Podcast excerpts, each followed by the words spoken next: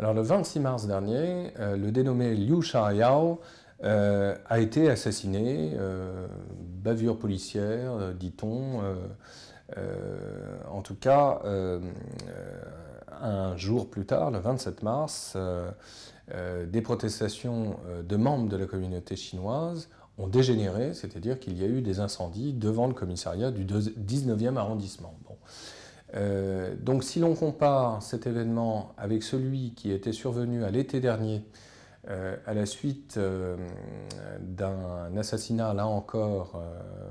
d'un ressortissant chinois sans doute, à Aubervilliers, eh bien, on voit qu'il y a une radicalisation de la communauté chinoise de France, de Paris plus particulièrement. Et donc, euh, cela euh, crée évidemment un climat assez euh, délétère qui, déjà depuis plusieurs années, avait été signalé et commenté par un certain nombre d'élus, notamment des régions du Nord ou de la proche ceinture parisienne, et notamment la maire pourtant membre du Parti communiste français, d'Aubervilliers, Meriem Derkaoui, donc d'origine maghrébine,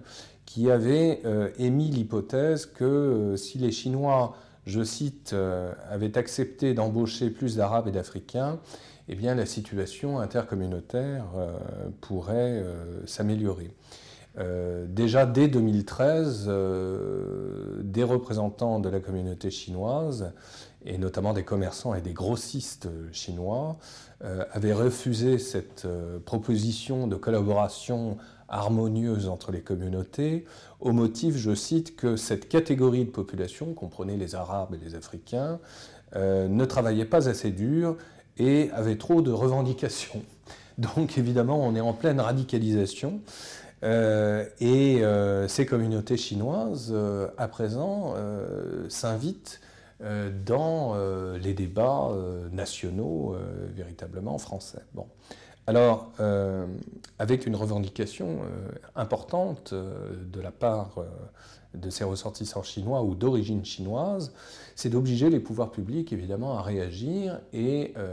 à maintenir une plus grande sécurité vis-à-vis de ces ressortissants, parce que clairement, surtout dans la région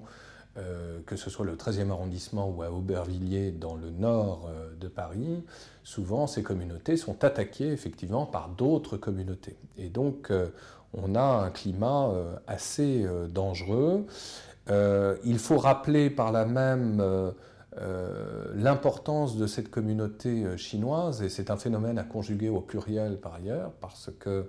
vous avez 600 000 euh, personnes, donc c'est déjà tout à fait considérable, et l'ensemble en fait de ces communautés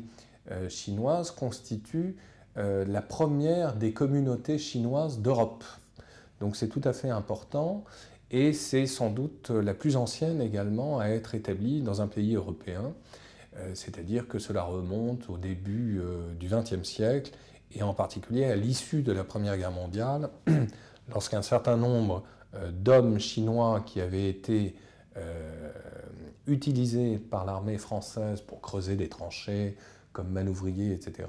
avaient décidé de ne pas rentrer en Chine, mais de euh, s'installer définitivement en France. Et donc le fameux triangle de Choisy dont on parle est historiquement lié justement au phénomène de l'après-première guerre mondiale. Et donc cette communauté qui à l'origine était essentiellement une communauté originaire du sud euh, de la Chine, a changé considérablement au fil des années. À partir des années 80, euh, c'est une communauté qui, pour la moitié